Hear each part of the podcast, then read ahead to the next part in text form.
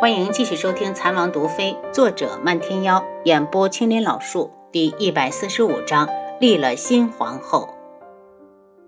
智王妃，我听说你智王与独门有些交情，你能不能请王爷带我去独门？独门的人专门研究毒，他们一定能够救我大皇兄。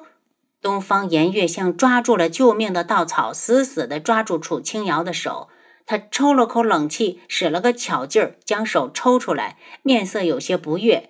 九月国这是想赖上智王府不成？想去独门还要他们带路？颜月公主，这是从哪儿听来的误会？我们天穹的太子中毒，我家王爷逼不得已才会上独门求药，到最后也是连闯独门的三关才取到了解药。说到交情，整个夜染大陆与独门有交情的人，怕是还没有出生。就算与漫天妖有些交情，他也不会为了九月国的事强出头。东方颜月不想放弃，继续道：“智王妃，一门大会上我都看到了，独门门主对你……”楚清瑶眉眼一厉，声音骤冷：“对我什么？本王妃与独门门主关系如何，与你颜月公主有关？真不知道这个颜月公主是怎么想的？就颜月这智商，还想救她皇兄？”东方颜月红着眼睛：“智王妃，你为什么不肯救救我皇兄？你不是把花千颜当成妹妹吗？她可是我皇兄，我我与我皇皇兄……颜月公主，你再说一遍，我与你皇兄如何？”因为花千颜实在听不下去了，才推门进来，在她的后面还跟着贺兰溪。看到花千颜，东方颜月眼中闪过不屑。虽然掩饰的很好，还是被楚清瑶看到。千颜姑娘，你来的正好。我听人说，智王妃与独门有交情，正想求你陪我去独门为皇兄解毒。你帮我说说好话，让他陪我去吧。我皇兄对你如何，你心里清楚。只要这次救了我皇兄，我一定让父皇立你为太子妃。贺兰溪将花千颜拉到身后，鄙夷的道：“东方颜月，谁愿意当你那个太子妃啊？”和一堆女人抢一个不出彩的男人，你赶紧打住你的心思。花千颜看不上你皇兄。楚清瑶差点笑出来，这贺兰溪的嘴可真是把一表人才的东方顺贬得一文不值。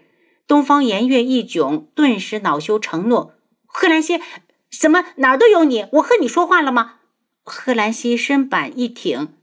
花千颜是我的朋友，我为朋友说两句怎么了？你不想听，你就回你的九月国去，别在天穹丢人。东方颜月对他怒目而视，看那模样就想动手。贺兰溪挥挥手：“你也别想和我来硬的，你不是我的对手。怎样？又想输了之后进宫去告状？不要脸！”东方颜月握紧了拳头，忍着怒火质问贺兰溪。智王妃，贺兰溪在智王府欺负我们九月国的人，你不管吗？楚清瑶无奈，只好道：“贺兰郡主，你先和言儿回房等我。”贺兰溪哼了声，拉起花千颜就要走，花千颜却停下来，看着东方颜月：“颜月公主，我花千颜从没想过要进皇宫。大皇子对我有救命之恩，我肯定会努力寻到解药、解毒之法，还他健康。”说完，他主动牵起贺兰溪，对楚清瑶笑了笑，才出去。东方颜月两涨得通红，对着大门口大叫：“花千颜，你什么意思？你你不是喜欢我大皇兄吗？”楚清瑶看着东方颜月：“走吧，我随你去看看你皇兄。”到了东方顺房里，发现他还是全身没知觉。楚清瑶眉心蹙着，今天。他就想当着大皇子的面把话说清楚，就算他听不见，他也要说。公主，妍儿是我妹妹，她已经和方简有了婚约，你大可放心，她这辈子就算出家也不会进宫的。你也不要总拿你皇兄的救命之恩来要挟她，她不是大夫，他会的那点皮毛也是我教的。如果我都没有办法，他更不行。既然你不认为是因为自己连累了你皇兄，那我便救你皇兄这一次。以后花千颜与东方顺两不相欠。东方颜月不说话，他道：“颜月公主，我这么说你懂吗？”东方颜月瞪了他一眼：“你明明说救不了，怎么两不相欠？这个你不用管。”楚清瑶独自走出来，出来后他又去看了眼兔子，见他比早上更精神了，心下稍宽，直接去找贺兰溪他们。姐姐，花千颜好像哭过，眼睛有点红。贺兰溪看了他一眼：“你怎么什么人都收留？赶紧找个借口让东方颜月离开，一点为人处事都不会，一看就是在九月国骄纵惯了。你以为我不想吗？再过几日他们就能走了。”要是我一天都不留，东方颜月那样的，我看一次就想揍一次。贺兰溪还挥了下拳头。楚清瑶笑道：“郡主这样子可真不像女孩子。”贺兰溪脸一红，眼前忽然闪过自己撞到的男子，看他的打扮似乎是本地人。见他发呆，楚清瑶揶揄道：“郡主不会是看上哪家的公子了吧？”要你管！贺兰溪把脸转开，似乎觉得气势还不够，又故意道：“我喜欢的人从来都只有志哥哥。”楚清瑶无语，这人还真是。花千颜脸色一变，焦急地扯住贺兰溪：“我怎么怎么可以抢姐姐的男人？贺兰溪，如果你是这样的人，以后就别把我当朋友。”今日两人一场比试，有些惺惺相惜，便成了朋友。贺兰溪本来是为了气楚清瑶，没想到花千颜反应这么大，羞怒地推开他：“我喜欢谁是我自己的事。”这话一出，便觉得自己没法待了，落荒而逃一般的出了智王府。花千颜有些难过，好不容易交到一个朋友，竟然是这种人，委屈的叫了声姐姐，眼泪汪汪的。楚清瑶轻笑。贺兰溪就是个直性子，他不会和我抢王爷的。刚刚他是故意气我。花千颜半信半疑，赌气的道：“以后他要敢口无遮拦，我就替姐姐揍他。”又过了两天，楚清瑶的兔子已经能够觅食。再观察一天，如果没事，楚清瑶就着手为东方顺换血了。七绝忽然来报：“王妃，东方颜月进宫了。”楚清瑶脸一沉。东方颜月还真是不知好歹，硬是去皇上跟前告状了，说我不肯替他皇兄解毒。七绝冷声：“王妃，等他回来，我们就赶他走。其实他早就该走了，死赖在府上算什么意思？”楚清瑶哼了哼：“这得问你家王爷，非要等景月国来人。轩辕志在的时候都不赶人，得罪人的事都让他来做。”七绝面露愧色。王妃，王爷没有料到东方颜月这么不识趣，竟然跑去找皇上。楚清瑶深吸了口气，告诉九月国的人，就说府外行宫已经为他们备好了住处，让他们马上搬过去。本王妃身子不适，受不得打扰。是王妃。七绝急着去找人。东方颜月从宫里出来时，才发现九月国众人已经搬去了行宫。见大皇兄还和以前一样，他脸上露出一抹怒色。楚清瑶，本公主给你脸，你不要脸。这次我就看皇上怎么比你，你拿什么去应对？